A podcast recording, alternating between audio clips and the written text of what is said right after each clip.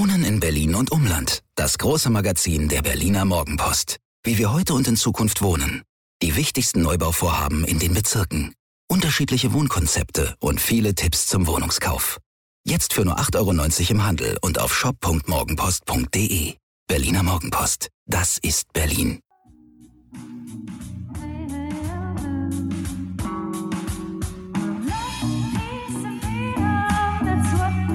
Wir. Arbeit, Leben, Liebe. Der Mutmach-Podcast der Berliner Morgenpost. Hallo und herzlich willkommen und schon ist es wieder Mittwoch und wir haben einen Experten. Mein Name ist Suse Schumacher. Mir gegenüber sitzt mein lieber Mann. Hajo Schumacher. Ich bin aber nicht der Experte, sondern der ist uns zugeschaltet, der Mittwochsexperte. Es geht um das große Thema Medien, Entertainment. Was darf man in der Pandemie. Herzlich willkommen, Mickey Beisenherz. Schön, dass du bei uns bist. Guten Tag. Äh, da werde ich doch jetzt offiziell als Experte geführt. Ich nehme das einfach mal so hin. Ne? ja, du bist ein Experte, weil ich meine, du bist schon so lange in diesem Entertainment-Business. Ähm, wo hast du noch dein erstes Praktikum gemacht? Radio Herne oder sowas? Ja, genau, genau, genau. Das ist jetzt aber äh, auch schon 21 Jahre her. So. Wahnsinn, ne? Ja, da siehst du, so lange bist du in dem Business. Also für alle, für die wenigen, die dich nicht kennen, wir sind ja eher so ein Boomer-Podcast, dafür bist du noch eine Spur zu jung. Du hast bei Radio NRW praktisch deine deine Laufbahn begonnen. Du hast ganz viel moderiert. Du hast äh, für verschiedene Quiz-Shows gearbeitet. Man kennt dich als Hauptautor für, du hast damals Atze Schröder gemacht, du hast Dschungelcamp gemacht, du hast Heute Show gemacht. Machst du, mach doch immer noch, oder nicht? Stimmt. Was habe ich vergessen? Worauf bist du am stolzesten eigentlich in deiner Karriere? Oh Gott, äh, worauf bin ich am stolzesten? Ich, das ist eine sehr gute Frage. Ich glaube, dieses äh, das Kolumnieren ist schon das Erfüllendste, würde ich mal sagen. Und ich muss auch sagen, dass jetzt auch gerade so der, der News-Podcast, äh, in dem ich mich ja unter anderem mit Menschen wie dir über das Zeitgeschehen unterhalten kann, äh, mir persönlich fast am nächsten ist, möchte ich sagen. Ja, da kann man noch mal ganz kurz Reklame machen. Apokalypse und Filterkaffee heißt dein Podcast. Ach so, so was jetzt, so was jetzt wirklich. Egal. Gemeint, nein, nein, nein. Ja. Äh, es ist eine, eine, wie ich finde, extrem wohltuende Mischung aus äh, äh, Bekennen zum Trash. Also man kann gut über Dieter Bohlen reden, man kann aber genauso gut ja. über die Impfstrategie der EU reden. Also wie, wie man früher sagte, so wird eine gute Illustrierte gemacht, ganz viel Durcheinander an Emotionen, an Themen und so. Das macht ihr mit Apokalypse und Filterkaffee. Ihr landet regelmäßig vor Gabor Steingers Morning Briefing. Das zeigt, ihr seid national relevant. Ja, und meine Gattin sein, liest ne? immer gern deine Sternkolumne. Ach, wunderbar. Aber Toll, jetzt, das freut mich. Vielen Dank. Aber du sagst ja immer ihr, Schatz. Äh, ihr heißt ja auf jeden Fall immer Mickey. Also Mickey gibt's immer im mhm. Podcast mhm. und dann gibt's ja auch Niki, ne? Und mit der hast du ja auch angefangen, ne? Das ist deine Lebensgefährtin genau. und äh, genau. die ist ja auch immer wieder dazugeschaltet und ganz erfrischend äh, anders als du auch. Ja, das kann nur gut sein. Ja, das ist richtig. Genau. Sie ist, äh, ähm, ja, wenn sie dann auch nicht zu hören ist, dann ist sie aber immer auch äh, der, der Kopf hinter der äh, Auswahl der einzelnen Nachrichten, die, äh, wie man natürlich innerhalb dieses und des letzten Jahres feststellen musste, doch sehr stark äh, Corona-basiert sind. Ja, äh, das wird uns höchstwahrscheinlich auch noch eine Weile begleiten. Äh, Hajo, du sagtest gerade schon zwischen Polen und der Impfstoffstrategie. Ich bin mittlerweile so verzweifelt, dass ich schon überlege, ob wir dem das nicht einfach auftragen, äh, sich um die Impflogistik zu kümmern. Äh, denn äh, was er auf jeden Fall kann, ist äh, einerseits äh, protzen und andererseits aber sparen. Vielleicht ist das mhm. doch eigentlich, ne, das wäre ja und Karl genau Lauterbach, genau das Richtige. Karl Lauterbach macht dann mit Thomas Anders nochmal ein Comeback. Äh, ist ein, ist ein Ansatz. Moderner Talking. Moderner Talking. Moderner Talking. Sag mal, äh, eine private Frage. Mit der Partnerin gemeinsam Podcast machen. Ne? Da, das führt in ja. genau zwei Richtungen. Entweder man schlägt sich einen Schädel ein oder man schafft es, so eine Pandemie vielleicht sogar ein bisschen besser zu bewältigen. Wie ist das bei euch? Bei uns hat es auf jeden Fall äh, dazu beigetragen, die Pandemie etwas besser zu bewältigen. Ähm, allein, also jetzt muss man fairerweise sagen, äh, Niki und ich, wir äh, kommunizieren viel ähm, und auch viel über Nachrichtliches. Von daher haben wir das eigentlich im Grunde nur in den in diesen Kanal überführt, was allerdings auch nicht ganz verkehrt. Das ist der Umstand, dass Niki ähm, jetzt zusätzlich die Gelegenheit hatte, sich noch ein bisschen mit diesem ganzen ähm, nebenberuflich zu beschäftigen. Denn hauptberuflich ist sie äh, Flugbegleiterin bei der Lufthansa und äh, dementsprechend jetzt auch nicht gerade überbeansprucht derzeit. Wie bist du denn überhaupt oder seid ihr überhaupt auf die Idee gekommen, sowas zu machen? Weil ich meine, wir hatten ja einen richtigen Podcast-Boom im letzten Jahr und mhm. ähm, so Nachrichten und ja, Gabor Steingart haben wir schon gesagt, gibt es ja auch schon. Also wie, wie kam es zu der Idee? Ja, die Idee war gar nicht meine, sondern es äh, war tatsächlich die Idee des äh, geschätzten Kollegen und Freundes äh, Thomas Schmidt, der äh, kreative Kopf hinter Sendungen wie äh, ähm, äh, Joko und Klaas gegen Pro7, äh, diese 15 Minuten äh, Late Night Berlin, also Florida TV. Und der, mhm. mhm. den ich halt auch schon lange kenne, so 10, 12 Jahre, der sagte mir, ey Miki, wenn du das, weil ich habe immer mal so bei Instagram und so so lustige äh, Zusammenfassungen von irgendwelchen Bildmeldungen oder so, die ich dann so wegrolle. und dann sagte er, wenn du sowas machen würdest, so als Podcast, wo du einfach so 10 Minuten über den Tag redest morgens, ähm, das würde ich mir anhören. Und da habe ich gedacht, okay, wenn dieser wirklich sehr, sehr kritische Geist sagt, er würde sich sowas anhören, wenn ich irgendwie morgens zehn Minuten über die, das aktuelle Nachrichtengeschehen äh, referiere und monologisiere, da habe ich gedacht, okay, also wenn der sich das anhören würde, vielleicht liegt da irgendetwas. Und dann trieb er mich dazu förmlich an. Und dann haben wir das tatsächlich mal gesagt, weißt du was, komm, scheiß auf, wir probieren das jetzt einfach mal. Haben aber ganz schnell festgestellt, dass es besser kommt, wenn wir das im Duo machen. Das heißt, wenn ich eine Gesprächspartnerin habe oder einen Gesprächspartner, dann ergab es sich halt ganz schnell, dass wir gesagt haben, okay, pass auf, wir machen das jetzt mal nicht nur witzig, witzig, sondern wir machen das jetzt einigermaßen äh, ernsthaft. Und dann wäre es doch auch total spannend, wenn wir wechselnde Gesprächspartner und Gesprächspartnerinnen haben. Und so hat sich das ganz schnell zu so einer Art äh, journalistischem Format ähm, entwickelt und wir sind da sehr happy mit. Gibt's, was einfach wahnsinnig spannend ist. Gibt's irgendjemanden, den du besonders gerne in deinem Podcast hast? Also außer Niki natürlich, ist ja klar. Och, naja, ich finde, ich finde tatsächlich, dass Menschen wie, wie Hayo beispielsweise, die so als äh, verbaler Hau drauf und Schatz, was, was soll er denn äh, sonst sagen jetzt? Was soll er denn sagen? Nein, aber ich habe das, ich hab das jetzt gerade die Tage wieder festgestellt, dass das dass das schon eine tolle Mischung ist. Ne? Wenn jemand sehr, sehr fundiert in den Themen ist, äh, dir vielleicht auch nochmal die eine oder andere Sache erzählt, von der man noch nicht glaubte, dass man sie weiß. Und das aber auch mit einer gewissen Leichtigkeit, das ist schon super. Ich meine, da ist jetzt Hayo äh, glücklicherweise nicht der Einzige, aber sehr exemplarisch. Ich meine, auch der Kollege Feldenkirchen ist super. Eva Quadbeck vom Redaktionsnetzwerk ja. Deutschland macht das super. Also da gibt es viele, aber andererseits natürlich auch Menschen wie, wie Tommy Schmidt, Felix Lobrecht, wenn die zu Gast sind, sind super. Ähm, das macht schon Spaß. Das ist äh, mhm ja, Le Leichtigkeit, das ist ganz wichtig. Und Leichtigkeit, da, also. Und da muss ich wirklich mal ein Kompliment zurückgeben. Eure Generation, ihr seid ja jetzt so durch die Bank irgendwie 10, 15 Jahre jünger, die du da gerade so zitiert hast, Felix Lobrecht, glaube ich, noch jünger.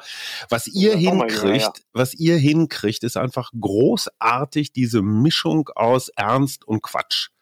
Und der, ich sag mal, der einigermaßen kundige Zuhörende, der, der merkt, wo es ernst wird. Was mich jetzt mhm. interessiert als älterer Herr, woher nehmt ihr diese unfassbare Menge an Gags? Wenn ich mir dich angucke auf Twitter, auf Instagram, in deiner Sternkolumne und so weiter. Also hast du irgendwo so ein Notizbuch oder so ein Fundus, wo jetzt so hunderte drin sind, wo du bei Bedarf einen rausziehst? Oder kommt das einfach so? Also ich glaube, dieser Fundus, dieses Notizbuch, das ist äh, wirklich einfach im Kopf. Das hat sich so im Laufe der Zeit, gibt's da wahrscheinlich irgendwo so eine Festplatte und da liegt das ganze Zeugs drauf. Es ist ja am Ende immer nur das Bilden von Assoziationsketten. Und äh, klar, je älter du wirst, desto mehr Zeugs liegt da auch rum. Ne? Und aber es gibt jetzt kein Buch oder so, es gibt jetzt auch kein Rezept. Und ich glaube, es ist auch ganz gut. Den Drang, den inneren gibt's wahrscheinlich schon, irgendwie jetzt irgendwie noch was Lustiges zu sagen, aber es gibt jetzt nicht die die Maßgabe. Also wenn man in irgendetwas einstartet, sagt, da müssen aber jetzt so und so viele Gags kommen und das habe ich vorbereitet und das muss unbedingt noch sein, das ist dann auch blöd. Klar hast du immer so ein, zwei Asse im Ärmel, das äh, gebietet die Professionalität, aber dieses jetzt jede Situation äh, zu nutzen, äh, unbedingt einen Gag zu machen, ist auch doof. Mhm. So, das, äh, hört man, glaube ich, dann auch. Also, wenn ich dich jetzt richtig verstanden habe, hast du eigentlich keine Methoden oder Techniken, sondern inzwischen so eine Festplatte, weil du halt auch dann so wahrscheinlich denkst in Gags oder so. Wie viel Zufall ja. ist denn auch dabei?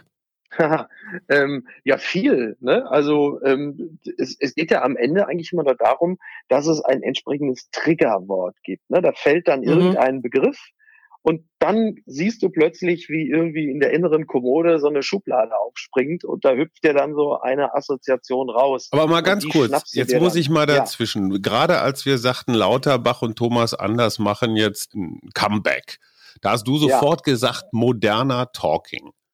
Ja. Das ist, hattest du den jetzt schon auf Vorrat? Hast du den schon mal gemacht oder war der frisch? nee, den, den habe ich äh, bestimmt in einem anderen Zusammenhang irgendwo schon mal im Zwiegespräch gemacht. Ja. Und dann hängt der natürlich irgendwo. Ja, ist klar. So, ne? Wenn es nur so ein Spurenelement ist. Ja, aber Alter, wirklich, ich muss sagen, das ist einfach so schnell und so gut und so auf den Punkt. Ey, wow. Ja, ich bin echt äh, leider neiderfüllt. Jetzt habe ich ja, ja das äh, nehme ich nehme ich billigend in Kauf. Jetzt habe ich ja, also ich ich bin ja nicht so ähm, affin jetzt und so ein Mickey-Schauer wie mein Mann, aber ich habe auch mitgekriegt, dass man dich doch relativ viel wahrnehmen kann, wenn man das möchte. Und ich ja. frage mich, wie du das alles, also ich habe irgendwo auch gelesen, du nimmst irgendwie nachts deinen Podcast auf. Also ich ja. frage mich gerade, wie, wo nimmst du deine Energie her? Weil ich bin spätestens um 22 Uhr kannst du mich in der Pfeife rauchen. Meistens früher, wenn ja. ich das sagen darf. Ja, also die Energie ist natürlich auch nicht immer gleichsam äh, da. Es ist, es ist am Ende der Spaß, ne? Also es ist ja wirklich die Lust. Also die äh, Menschen am Ende ihres Lebens äh, reden ja eigentlich immer davon, dass es die Neugierde ist, die sie äh, mhm. antreibt mhm. und so jung hält. Und ich glaube, das ist jetzt auch schon der Fall. Es ist einfach die Neugierde.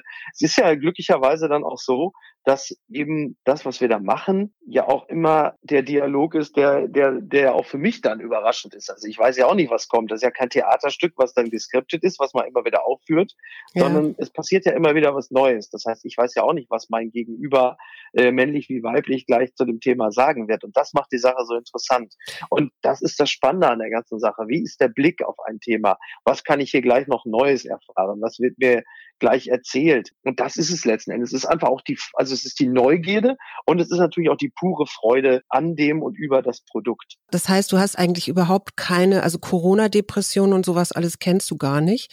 Und äh, nee. aber ich möchte trotzdem gerne wissen, was machst du denn oder kennst du Blockaden? Hast du das schon mal gehört? Schlechte Laune, Blockade? Depression. Depression? Ja, ja, ja, ja. Also äh, schlechte Laune kenne ich, die ist bei mir aber ganz stark anlassbezogen. Die entsteht nicht einfach so. Also mhm. ich, ich wach nicht morgens auf und habe schlechte Laune. Das gibt's eigentlich nicht. Depression im klassischen Sinne kenne ich nicht, aber natürlich ähm, heftige Eintrübung äh, kenne ich auch, auch über äh, Wochen oder Monate hinweg. Ist mir auch nicht, äh, ist mir auch nicht fremd, aber auch das wieder sehr stark anlassbezogen. Äh, ansonsten Verdruss, Wut, Ärger, kenne ich alles. Mhm. Hilft das beim Kreativsein? Was möchtest du mir sagen? Dass du die Unterhose passt dir nicht mehr? Ja. So. Das ist bei Corona in normal. In deinem, in deinem, in, ja, ja, das in deinem Alter, Pippa, ist das noch völlig in Ordnung und normal. In meinem Alter wäre es dann schon schwierig. Ja, ja, dann such dir mal eine, die passt. ähm, so, wo waren wir stehen geblieben? Ja, dass man in der zweiten Lebenshälfte äh, ja auch viel ah, ja. aus Neugier heraus agiert. Deswegen würde ich mit mhm. dir jetzt gerne mal so ein paar Gesichter und Figuren der Corona-Zeit ja. durchgehen. Vielleicht so ein bisschen unter so einem Aktienblick so kaufen, verkaufen, ja. halten. Oh, sehr gut. Fangen wir doch mal an mit Dieter Bohlen. Der ist bei RTL bei Deutschland sucht den Superstar rausgeschmissen worden. Hat der Sender sich da eigentlich was bei gedacht, so im? Corona-Nebel kann man den alten Mann ja. entsorgen? Ja, ist ja mega scheiße, so wie mit mir umgegangen wird. Also muss ich sagen, das ist echt das allerletzte, wie mit den Alten in der Gesellschaft umgegangen wird. ähm, ja, äh, naja, RTL hat natürlich gesehen, dass die Quoten von DSDS und dem Supertalent ähm, runtergegangen sind, deutlich runtergegangen sind. Und in den letzten Jahren kam dann ja irgendwann immer jemand von RTL oder Dieter kam ins Büro und sagte, Leute, wir müssen was anders machen, ich habe mir schon was überlegt. Und in diesem Jahr hieß es dann, ja, wir machen was anders, aber das schließt diesmal dich mit ein. Mhm. So. es wechselte dann ja wohl äh, jetzt in der Geschäftsführung bei RTL dann auch äh, das Personal und plötzlich waren da Menschen, die das Bohlen-System äh, nicht so gut fanden wie die Jahre zuvor. Und jetzt erlebt Bohlen das, was äh, vielen anderen Despoten auch in Tommy diesem Jahr äh, schon, schon, ja, ja, wobei Gottschalk ist ja noch mal eine andere Geschichte. Ähm, aber bei Bohlen ist es halt so, der merkt es halt, äh, man hat ihn jahrelang gewähren lassen, man hat ihn da unterstützt in seiner, äh, wie ich finde, widerlichen Art. Aber wenn die Quote das irgendwann nicht mehr trägt, äh, dann fallen halt eben auch solche Leute. Und der ist natürlich fassungslos und will sich jetzt, das war mein letzter Stand, einklagen. Das finde ich lustig.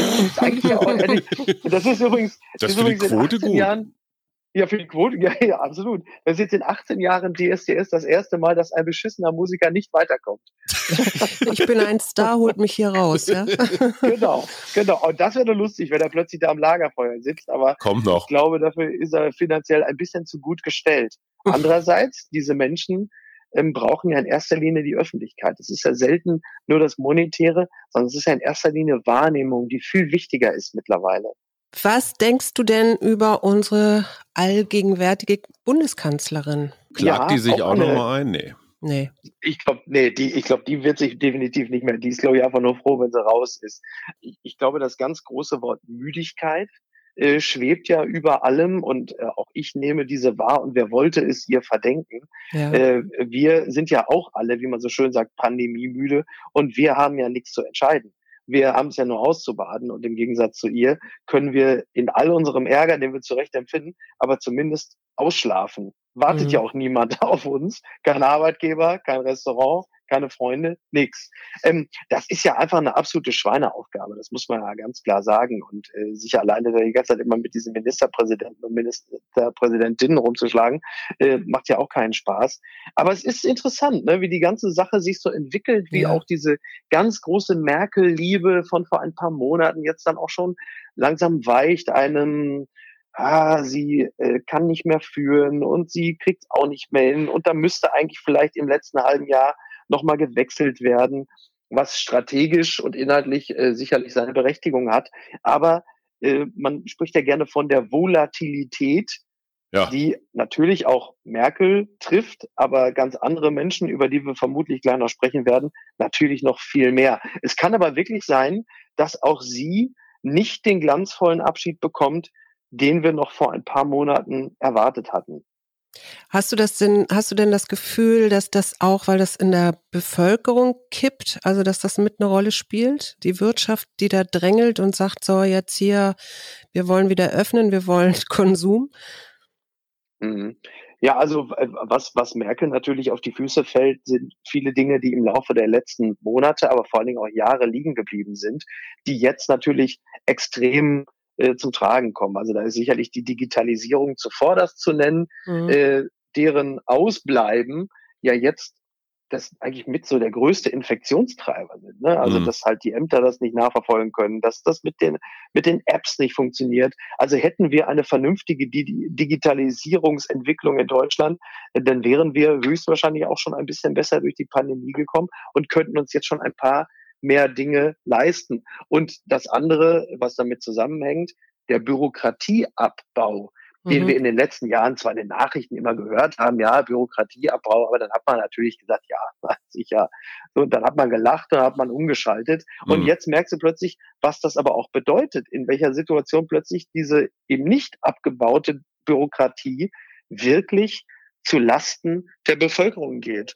Und das sind natürlich Dinge, die eine Bundeskanzlerin massiv hätte anschieben und umsetzen müssen. Mhm. Und das ist nicht erfolgt und das wird jetzt zu einem großen Problem. Miki, du gehörst zu den Menschen, die fast alles immer gesehen und gehört haben. Du bist echt doch einer dieser Fernsehgucker. Wir haben Sandra ja. Maischberger, Anne Will, Malbrit Illner, Frank Blasberg, Markus Lanz. Ja. Welcher der, ich sag mal, der großen Talker äh, hat im letzten Jahr gewonnen und, und wer verloren?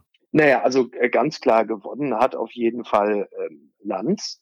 Ähm, ist ja wirklich einer der, der größten Skandale in der Geschichte des Fernsehpreises, dass Markus Lanz äh, im letzten Jahr keinen Fernsehpreis bekommen hat. Mhm. Und dann wurde ja auch noch ein Fernsehpreis ausgelobt äh, in der Kategorie Corona. Berichterstattung und da hat dann sogar, glaube ich, das Sat 1 Frühstücksfernsehen Preis bekommen und Lanz nicht wo du denkst, sag mal, äh, hm, was guckt ihr eigentlich? Nicht mitbekommen oder ihr? Ja. Also das ist ja, ist ja, ist ja, ist ja, ist ja blanker Wahnsinn. Also dieser Shift von der doch vergleichsweise seichten Fernseh-Talk-Unterhaltung rüber zum ähm, sehr informativen Gesellschafts- und Polit-Talk ist ja keiner Redaktion so gut gelungen wie der von Lanz. Und Lanz selber, äh, finde ich, performt da ganz hervorragend. Übrigens für Politiker auch der mit Abstand unangenehmste Platz in einer Fernsehsendung ist der, neben Markus Lanz. Wenn du dann äh, zwischen Lanz und meistens Robin Alexander oder Wolfram Weimar sitzt, je nachdem, ähm, und dann einfach mal so 20 Minuten in die Zange genommen wirst.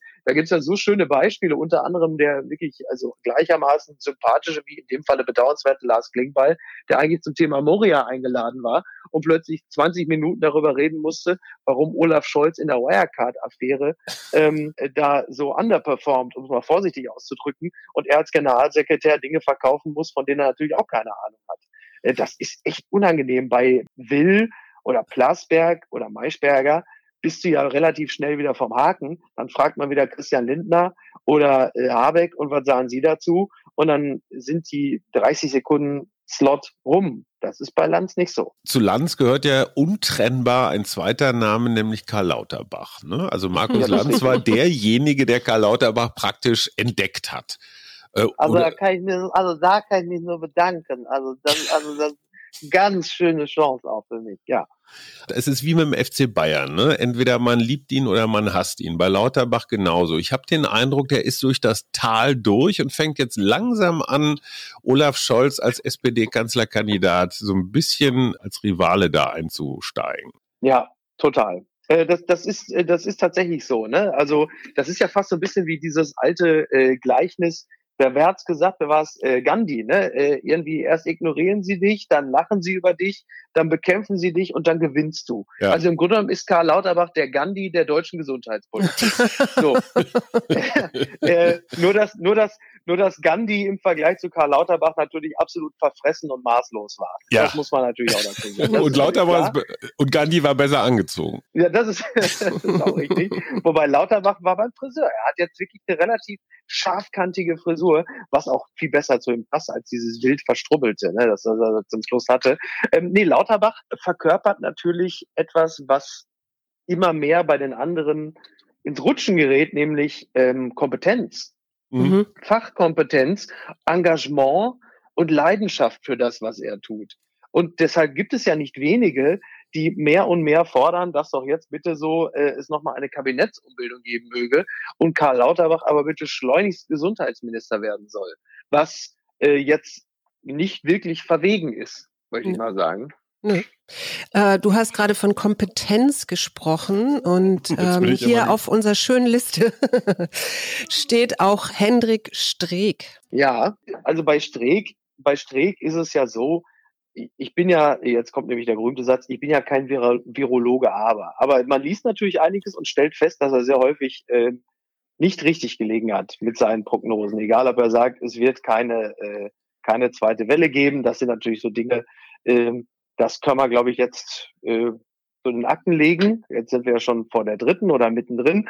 Ähm, was ich schwierig finde, ist, dass so jemand wie Streeck nicht kritisch begegnet wird, sondern teilweise wirklich ähm, hasserfüllt, mhm. ähm, unglaublich unfair und äh, natürlich mit den mit den niedersten Motiven behaftet. So, also der Hashtag Sterben mit Streeck finde ich ist eine absolute mhm. Unverschämtheit. Mhm. Ja. Ähm, äh, ihm da dann irgendwie auch aufgrund irgendwelcher familiärer Verwerfung plötzlich dann noch äh, zu unterstellen, dass er in so einer, äh, wie soll man das sagen, Post nationalsozialistischen Gleichgültigkeit für Menschenleben agiert, das finde ich dann schon, das finde ich schon echt eine harte Nummer. Mhm. Und das führt ja so weit, dass selbst Spiegeljournalistinnen ähm, in so einem ganz seltsamen äh, Woke-Twitter-Sound Drosten eine Frage stellen im Spiegel und sagen, Herr Drosten, es äh, ist ja erwiesen, äh, um es jetzt mal so einigermaßen mhm. sinngemäß zu zitieren, dass ähm, ihre Kollegen Schmidt-Schanasit und Streeck äh, für mehr Corona-Tote verantwortlich sind als äh, Corona-Leugner. und das dann von Drosten übrigens auch nicht heftig, mhm. ähm, dann wird er nicht widersprochen, sondern nimmt das dann so hin, wo ich denke, also wenn das jetzt eine Frage ist, die du in einem Spiegel-Interview liest, dann muss ich sagen, ist aber wirklich einiges verrutscht in der Debatte mhm. über die richtige Corona, äh, über das richtige Corona-Management. Das fand ich wirklich extrem. Also man muss die Meinung, man kann auch schräg belächeln, man kann auch sagen, was hat er sich denn schon wieder zu äußern? Der hat doch immer falsch gelegen, alles okay. Aber das äh, zu garnieren, auch noch damit, dass das jetzt irgendwie Deutschlands vorderster Corona-Leugner ist oder der mutwillig irgendwie unsere Oma umbringen will, das finde ich schon, finde ich schon heftig. Ist dir, da fällt mir jetzt gerade ein, ist dir sowas auch schon mal passiert, dass äh, Leute nun nicht so begeistert waren von deinen Ansichten oder sonst Kann wie und das vorstellen. Äh, dann große Hater-Community ja. gibt? Natürlich, ja, ja, genau. Also genau, das gibt es im Einzelnen und es gibt auch Hater-Communities, aber es gibt ja glücklicherweise die schöne Funktion des Stummschaltens bei Twitter. Also ich würde niemanden mit einem Blog adeln, aber ja. Stummschalten ist eine sehr angenehme äh, Art. Ja, ja, klar. Also das ist, da bin ich natürlich durch, äh, sagen wir mal, auch ein, zwei jetzt nicht besonders gelungene Fernsehauftritte, ähm, bringt man sich da natürlich auch äh, ganz unschön ähm, selbst nochmal auf die Bühne. Und die Art und Weise, wie man dann beurteilt wird, ist ja so extrem und auch so fernab der Realität mhm. und auch fernab dessen, was es eigentlich dann wirklich zu kritisieren gab, dass man schon an dem einen oder anderen Tag sich fragt, äh, wie viele Irre äh, denn heute noch bei dir äh, im übertragenen Sinne klingeln wollen. Geht dir das nahe? Ich weiß äh, hier so aus dem Hause Schumacher, äh, dass es ja. da doch so ein bisschen Erschütterung dann für Momente gibt. Äh, geht dir sowas nah? Ja, absolut. Also es hängt immer davon ab, ne, von welcher Seite so der Shitstorm kommt. Äh, wenn er von rechts kommt, muss ich sagen, äh, interessiert mich das weniger, wenn er von links kommt, also gefühlt so aus dem eigenen Lager, mhm. wobei die Leute auch nicht im eigenen Lager sind, aber trotzdem, dann geht einem das schon näher, weil du ja immer das Gefühl hast, ey, ich bin doch einer von euch. Was ja. wollt ihr denn jetzt von mir? Das ist ja immer, also ich glaube, der Mensch im Allgemeinen, äh, das wirst du am besten beurteilen können, du bist ja vom Fach, äh, krank natürlich immer besonders dann, wenn er sich missverstanden fühlt, ja, wenn er das Gefühl hat, dass er nicht gesehen wird. Und das ist in diesem Falle natürlich dann äh, in zehn oder hunderttausendfacher Form der Fall. So, und klar, das, das äh, tut auch schon weh. Und ich merke, dass so ein, so ein Shitstorm, wenn das richtig heftig ausfällt, dann zeigt sich auch eine körperliche Reaktion. Und um es jetzt mhm. mal so ganz dramatisch zu formulieren, da habe ich wirklich das Gefühl, dass sich das so geschwürartig in den Körper mhm. reinfrisst. Mhm. Also das, das macht sich wirklich bemerkbar und das ist nicht gesund. Das äh, äh, habe ich dann in dem Falle auch gespürt. Ich bin jetzt wie gesagt, ich bin glücklicherweise in dem Falle Mitte 40. Ich kann sowas einordnen und insofern komme ich auch schneller wieder aus sowas raus und messe dem nicht zu viel Bedeutung bei. Aber wäre ich jetzt ein, sagen wir mal, 25-jähriges Mädchen, dann würde ich damit anders umgehen, möglicherweise. Und wir haben ja diese Fälle ja auch gesehen, ja. was es bedeutet, wenn man von Hunderttausenden abgeurteilt wird und sich nicht mehr in der Lage sieht, das eigene Bild nach außen zu korrigieren. Mhm. Das ist schon hart. Gute ja. Überleitung zu Jan Böhmermann. Äh, das ist ja auch ja. so ein, so jemand, der, den kann man eigentlich nur verehren oder hassen. Ich kann für mich selber sagen, ich habe ihn eine ganze Weile lang für einen ah, so ein bisschen hochnäsigen Bremer Abiturienten gehalten, der im Wesentlichen klug scheißt. Inzwischen finde ich, dass er mit seinen Beiträgen zum Teil richtig gute, harte, recherchierte journalistische Geschichten abliefert. Wie geht's dir mit dem? Ja, ich finde übrigens, man kann trotzdem immer noch beides empfinden, weil, beides auch, weil beides auch stimmt.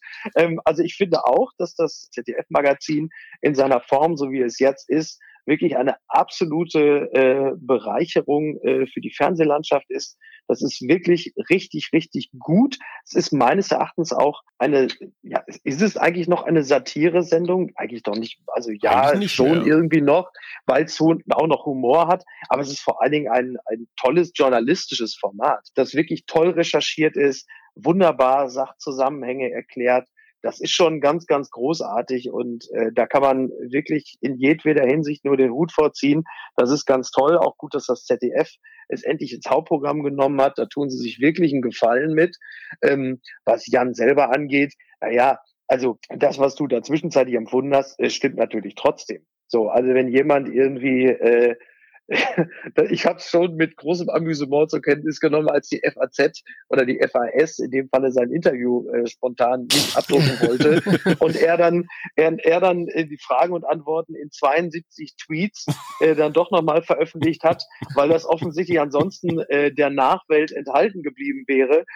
Eine gewisse Form der Hybris äh, sehe ich da schon. Und wenn jemand ähm, wie er ähm, egal was jetzt der das Vorangegangene war, aber die CDU-Mittelstandsvereinigung in die Nähe der AfD rückt, weiß ich nicht, ob er der Demokratie da jetzt so einen riesigen Dienst erweist, vor allen Dingen, äh, wenn man das jetzt nicht äh, mit dem riesen äh, Sternchen Satire. Mhm. Also da sind die Grenzen manchmal meines Erachtens ein bisschen zu fließend. Ja. Ähm, ne? Aber am Ende, good job. Jetzt mache ich mal einen ganz komischen Sprung und möchte über jemanden sprechen, der mir jedenfalls überhaupt nicht präsent war im letzten Jahr, aber immerhin Bundespräsident ja. ist. Wie, ah, ja. wie geht's dir damit? Was sagst du zu Herrn Steinmeier? Ach ja, ähm, ja, er hat ja ab und zu mal im Fenster gestanden und eine Kerze angezündet. Und gewunken. Ähm, und ja, also er, er war Euphorie wohl schon klingt mal, anders, Herr Beisen. Ja, er war wohl schon auch ab und zu mal da. Äh, ich habe ihn schon auch mal wahrgenommen. Aber äh, also da muss ich sagen, da erinnere ich mich mehr noch an die Worte von Tobias Hans äh, und selbst Hubert Aiwanger hat äh, mehr memorable Dinge gesagt als der Bundes. Also ich finde, er hat, er hat seine Chance auf die Bürger mäßigend oder ermutigend einzuwirken, äh, doch weitestgehend verstreichen lassen. Mhm. So. Ich du glaube, hast, da wäre mehr drin gewesen. Glaube ich auch. Mhm. Du hast jetzt die Chance, über Armin Laschet, Jens Spahn oder Olaf Scholz noch was zu sagen. Wen suchst du dir aus?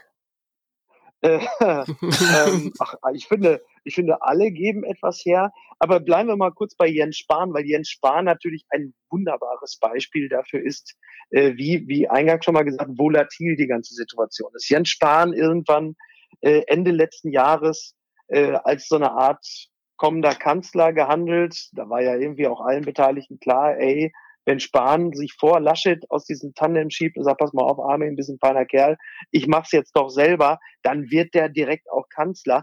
Ähm, binnen weniger Monate hat sich das in eine Situation entwickelt, dass es äh, vielen doch jetzt eigentlich ganz gelegen käme, wenn er sagt, wisst ihr was, Freunde, das wird hier nichts mehr. Äh, ich höre ganz auf und werde dann halt, Klammer auf, durch äh, Karl Lauterbach ersetzt.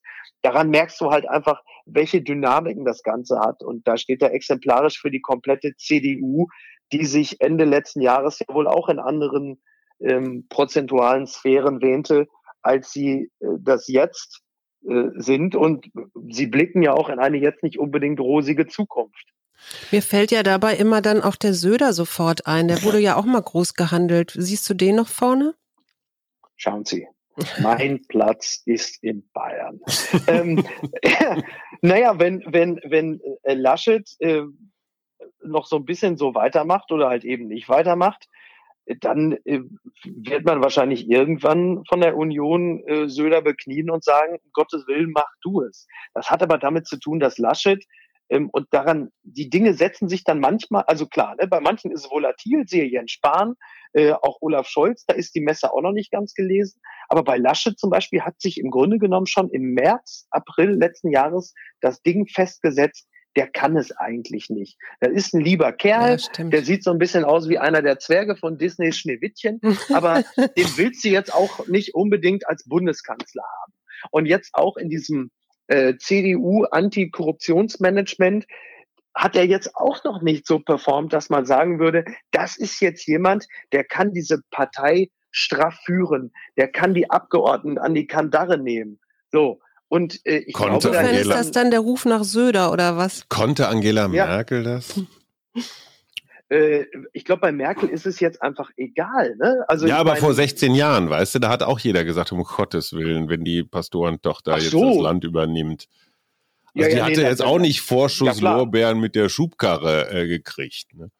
Ja, das ist richtig. Aber dafür ist natürlich, aber Merkel war auch noch nicht so vergleichsweise auserzählt wie ja, Laschet. Ja, das stimmt ne? natürlich. So, der hat ja nun auch schon ein bisschen was hinter sich. Das war bei Merkel dann noch vergleichsweise frisch, zumal sie ja noch äh, vorher noch den Dicken absolviert hat. Ähm, da hat sie ja schon mal machtmäßig auch ein bisschen was gezeigt. Äh, ich, ich weiß es nicht, keine Ahnung. Also bei Laschet, es ist auf jeden Fall nicht sehr glücklich, wenn ausgerechnet derjenige äh, jetzt irgendwie im, im Antikorruptionsmanagement da äh, die anderen mahnt und, und er mahnt und man selber gerade noch diesen Van Laak Deal mhm. hatte, der vielleicht jetzt nicht, vielleicht nicht die Speerspitze der Korruption ist, aber so richtig cool ist es auch nicht. Und ich glaube, äh, Laschet wird, um die Partei glaubwürdig zu entfilzen, wird er wahrscheinlich nicht drum rumkommen, irgendwann sich nochmal den Kollegen Amtor zu nehmen und mhm. sagen, äh, pass mal auf, Philipp, äh, das ist ja alles gut und schön, aber um hier mal sauber aus der Nummer rauszukommen, du wirst hier nicht zu halten sein. So sieht's das aus. Mir wirklich leid. Das ja. äh, wird ganz schwer, ja. Wo wir gerade bei Korruption sind, ich weiß gar nicht, wie ich drauf komme, die Bundesliga. Äh, die hat ja nun nahezu, durch, nahezu durchgespielt, auch im Corona-Jahr. Ja. Du hast ja einen sehr ja. erfolgreichen Podcast mit zwei Kollegen. Äh, äh MML heißt der und äh, genau. sag mal, du bist jetzt kein Bayern-Freund, aber mal abgesehen Nein. davon, hat die Bundesliga sich hat der das gut getan, jetzt weiterzuspielen? Hatten wir alle ein bisschen Ablenkung und äh, ob das jetzt hier der Embolo war oder auch sonst auf dem Platz, ähm, war das gut, mhm. dass sie weitergespielt haben? Also für die Bundesliga selbst war es mit Sicherheit gut, denn äh, hätten sie nicht weitergespielt, äh, dann wäre die Situation finanziell für einige noch schwieriger geworden, mhm. als sie es ohnehin ist. Ähm, auch für uns Fans war es, also äh, also ich glaube, wir können uns grundsätzlich erstmal von diesem Gedanken verabschieden, dass die Welt gerecht ist. So, das, äh, da werde ich vielleicht gleich noch ein anderes Wort noch zu sagen können, aber das ist ja eh klar. So diese, diese, diese große Pandemie immanente Frage, warum die und warum nicht mhm. wir, mhm. äh, die macht sich natürlich auch an der Bundesliga fest. Warum kriegt die Bundesliga eine Sonderbehandlung? Da kann man lange drüber diskutieren. Am Ende ist es aber müßig, weil es immer äh, Unternehmen, Menschen, äh, Institutionen gibt, die eine bessere Behandlung erfahren. Unterm Strich glaube ich, dass trotzdem das Bundesliga-Geschehen äh, durchaus dazu beigetragen hat, dass die Leute nicht noch bekloppter wurden mhm. als ohnehin schon. Also mhm. Also ich würde jetzt mal dreist behaupten, dass selbst so Sendungen wie Let's Dance oder DSDS auch in einer gewisser Hinsicht systemrelevant waren und sind, weil sie den Leuten zumindest ansatzweise noch ein Gefühl von Normalität geben und man nicht komplett durchdreht, weil am Wochenende auch noch am, am Samstagabend auch noch Karl Lauterbach da sitzt und sagt, es kommen schwere Zeiten auf uns zu. Und das bei der Bundesliga natürlich auch so, dass zumindest die Regelmäßigkeit, die einem das Bundesliga und auch von mir aus das Champions League Geschehen liefert, schon auch eine Form von mhm. Ablenkung ist, die viele gut gebrauchen können. Bin ich bei dir. Äh, fair ist das natürlich überhaupt nicht. Aber, und um jetzt mal auf was anderes zurückzukommen, was meinst du, was als nächstes passiert, wenn sich Privatunternehmen Impfstoffe kaufen? Ja. Und sagen, pass mal auf, wir impfen jetzt unsere Belegschaft durch. Mhm. Egal ob jetzt die Lufthansa oder in Hollywood, was meinst du, wie Klar. lange das, also im Mutterland des Kapitalismus, ähm, wird es natürlich ganz schnell so sein, Klar. dass die großen Hollywood-Studios sagen, pass mal auf, wir impfen hier komplett unsere Belegschaft durch, dann können wir nämlich in Ruhe weiterarbeiten. Ja. Und das wird in Deutschland auch bald passieren.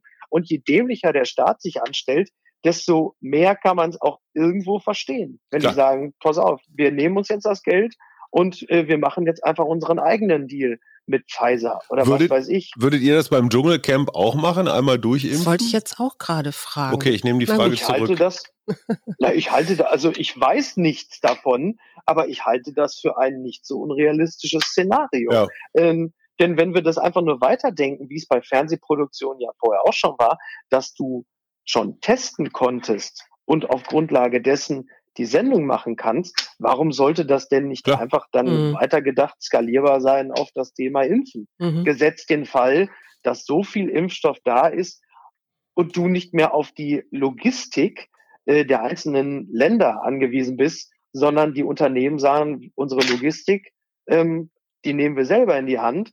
Wir müssen ja nur den Impfstoff bekommen. Mhm. So, fertig aus. Jetzt hat Hajo mir eben gerade ein schönes Stichwort gegeben, nämlich Dschungelcamp. Das wurde ja in diesem Jahr auch sehr hymnisch besungen, obwohl es ja gar nicht in, wo ist das immer, in Australien oder sonst wie stattfand. Warum? Wer hat denn das, das hymnisch besungen? Wo, wo hast du das In der gelesen? Süddeutschen war doch eine ganze Seite, wie toll das ist, genau wie du gerade die Bundesliga ähm, ja. erklärt hast, wurde es genauso erklärt, endlich was Zuverlässiges und bekannte Gesichter und ein bekannter Sound und so. Kann ich mich auch noch. Ist dasselbe Dschungelcamp, was, was, äh, was du meinst. Ich glaube ja. Okay, ja gut, ja, ist ja schön, wenn das wenn ist an dir so vorbeigegangen. Freude machen kann. Aber nee, sag also mal, diese hymnische Besprechung tatsächlich, ja.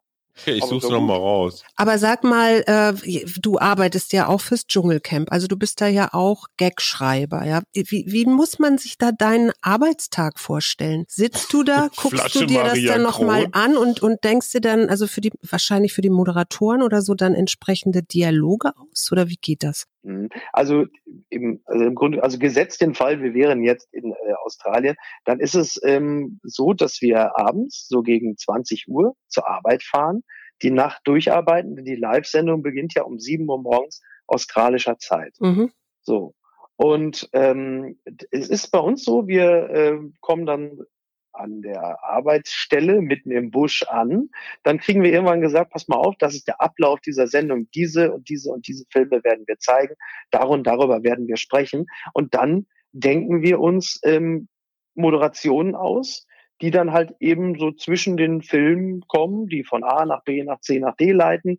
Und das sprechen wir natürlich dann später mit den Moderatoren ab die dann nochmal ihren persönlichen Geschmack einbringen, nochmal Sachen umschreiben und so. Mhm. Genau, und so fügt sich das zusammen. Aber äh, das, was wir da an, an Texten schreiben, ähm, bezieht sich halt ausschließlich auf das, was da oben im Baumhaus von den Moderatoren gesagt wird und nicht etwa äh, von den ganzen Wahnsinnigen, die sich da rund ums Lagerfeuer. Das kannst du dir auch nicht das ausdenken. Das wäre auch, nein, das wäre für ein normales Gehirn. Das muss dann irgendwann KI übernehmen. Aber sag mal, ich frage für einen Freund, nehmt ihr da eigentlich Praktikanten auch mal mit nach Australien? Also wenn man sich mal so in dieses Geschäft so reinfuchsen will?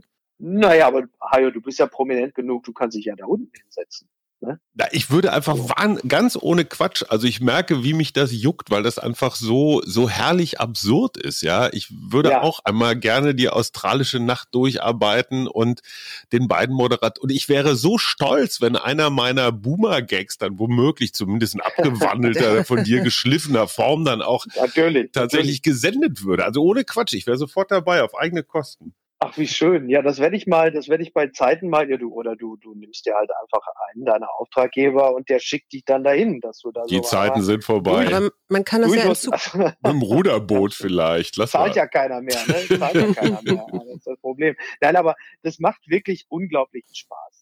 Das macht wahnsinnig Spaß. Die beiden Kollegen, mit denen ich mir das Büro teile, das sind sehr intelligente, sehr witzige Typen, mit denen, weil das ist ja schon auch ein Knochenjob. Ne? Du machst Klar. halt einfach ja. 17 Nachtschichten am Stück äh, zwischen 12 und 18 Stunden. Also da muss man auch schon Spaß dran haben und eine gewisse Belastbarkeit haben. Aber man wird halt eben entlohnt mit einem ganz, ganz tollen Team und ähm, einem doch also nicht selten auch unterhaltsamen Produkt, das in seinen Sternstunden es immer geschafft hat, Vertreter der alten Showbranche und Vertreter der neuen Showbranche zusammenzubringen. Und wenn ja. dieser Cultural Clash entsteht aus der alten BRD, also Unterhaltungs-BRD und der neuen, dann wird's halt spannend und interessant, wenn da diese Reibung entsteht. Das ist eigentlich der zentrale Punkt.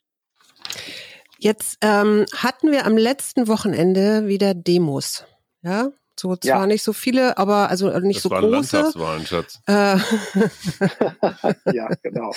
Aber äh, hat, hast du auch das Gefühl, dass es da weniger Aufmerksamkeit inzwischen von den Medien gibt? Hm. Ich hatte zwischen, also zwischenzeitlich hatte ich sogar das Gefühl, dass es äh, gar keine Demos gab, weil mhm. so wenig irgendwie ja, es war auch zu kalt. gezeigt wurde.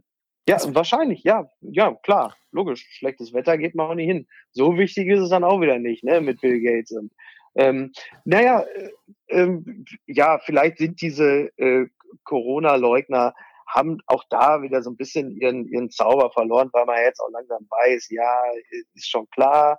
Und Bill Gates will uns alle chippen und Corona gibt's gar nicht und die Maske äh, ist der Maulkorb. Das ist ja alles jetzt auch, äh, das ist nochmal interessant, wenn sie auf Polizisten losgehen, weil man dann sagt, aha, aha, die sind ja ganz schön gewalttätig, aber im Kern äh, gibt es jetzt auch wenig, wenig Neues dem abzugewinnen. Mhm. Also auch Attila Hildmann mit seinen Telegram-Kanälen wird selbst in den sozialen Netzwerken, die ansonsten ja ähm, sehr gierig danach sind, irgendein Volltrottel einmal links und rechts durch die Einsen und Nullen zu jagen. Auch da jetzt schon nicht mehr wirklich, wird da auch nicht mehr gefeatured, weil man denkt, ja, Aber gut. Jetzt kommt eine spannende yeah, Frage. Jetzt kommt eine spannende ja. Frage. Gibt Na, es einen, mal. du Scherzkeks, jetzt gibt's ein, gibt es einen Weg zurück aus, ich sag mal, aus dieser Telegram-Welt der Corona-Leugner? Also gibt es für den Wendler, für Naido, Attila Hildmann, wie sie alle heißen. Wenn es keine Psychose ist, ja. Nein, aber gibt es eine Art Resozialisierungsoption für die oder sind die einfach aus dem normalen Diskurs verbannt und verloren? Also ich, ähm, ich genau, also ich sehe das ja auch als also als Hobbypsychologe auch als ja. eine lupenreine Psychose an. Also das ist ja wirklich ganz klar im klinischen Bereich, zumindest bei Attila Hildmann. Ähm, ich glaube, bis zu einem gewissen Grad sind diese Leute televisionär resozialisierbar. Es endet allerdings an dem Punkt, wo es antisemitisch wird. Mhm. Dann ist die Tür zu. Dann ist die Tür zu und das ist auch gut und richtig so, ähm, weil da haben wir natürlich als, als Medien, wer auch immer wir als Medien sind, auch die Verantwortung, da diese rote Linie klar zu ziehen und zu sagen, pass mal auf, äh, wenn es hier in den Bereich des Antisemitismus geht, der Holocaust-Leugnung und der wirklich unglaublich geschmacklosen äh, und, und einfach geisteskranken äh, Vergleiche geht mit irgendwelchen KZs und so, mhm. dann ist jetzt hier einfach Feierabend. Mhm. Und das ist auch gut so. Da muss man mhm. einfach sagen, Freunde, für euch ist jetzt hier erstmal kein Weg zurück. Wenn, mhm. wenn ich sage erstmal, dann hat es auch damit zu tun, dass natürlich im Kern äh, jeder Mensch in irgendeiner Art und Weise zur äh, geistigen Gesundung äh, fähig sein muss und vielleicht der Weg irgendwie auch wieder zurückgefunden wird. Aber da bedarf es dann einiger Zeit. Also so schnell geht's dann geht's mhm. dann nicht. Aber ich glaube, da das ist genau die Linie, die gezogen wird, wo man mhm. sagt, nee, Freunde, ihr könnt Scheiße erzählen, wie ihr wollt, aber äh, genau bis zu diesem Grad. Mhm. Jetzt sind wir ja ein Mutmach-Podcast, ja? ja. Was wünschst du dir, wenn du so in die Zukunft schaust und mal diese ganzen Telegram-Menschen da in, ja, hinter dir lässt? Was wünschst du dir für die Zukunft? Naja, also erstmal wünsche ich mir schönes Wetter. Ja. Weil äh, das ist ja unsere Langzeitstrategie. Genau. dass einfach schönes Wetter ist und man sich draußen hinsetzt. Das ist, äh, das ist das. Naja, da, dann wünsche ich mir natürlich das, was, aber wir haben schon gesagt, wenn wir jetzt mal diesen Telegram-Quatsch, also wir alle wünschen uns ja äh, eigentlich, wir wollen jetzt alle ein bisschen mehr Tel Aviv sein, oder? Absolut. Das wünschen wir. Wir wären jetzt alle gerne Tel Aviv. Ich wäre übrigens ehrlicherweise auch vor der Pandemie schon gerne Tel Aviv gewesen, weil es einfach ein toller Ort ist. Aber ähm, das ist ja so, dass das ist ja das Wünschenswerte. Ich habe übrigens, ich weiß nicht, wie es euch geht, wenn ich die Bilder aus dem Ausland sehe, mhm. Tel Aviv zuvorderst, ähm, dann entsteht bei mir eigentlich kein Neid, sondern ich sehe die Bilder und denke wirklich, ach toll, schön für die, ja. Klammer auf, glaubend, dass es uns natürlich über kurz oder lang auch gelingen wird. Eher mhm. wohl über lang, nach allem, was wir gerade so an Erkenntnissen haben, aber es wird passieren.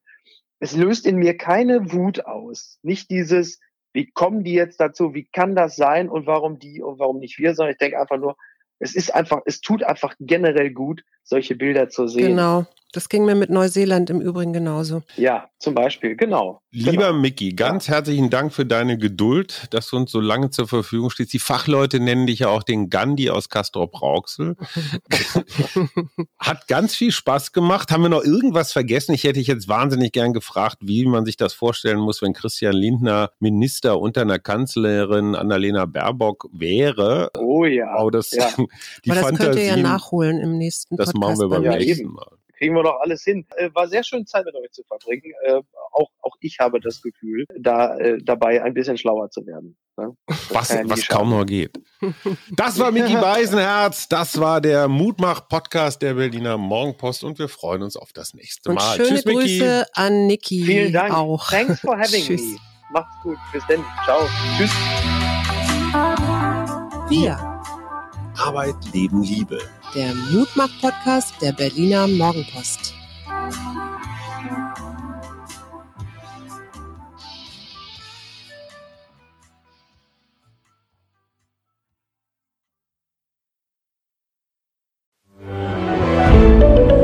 Ein Podcast von Funke.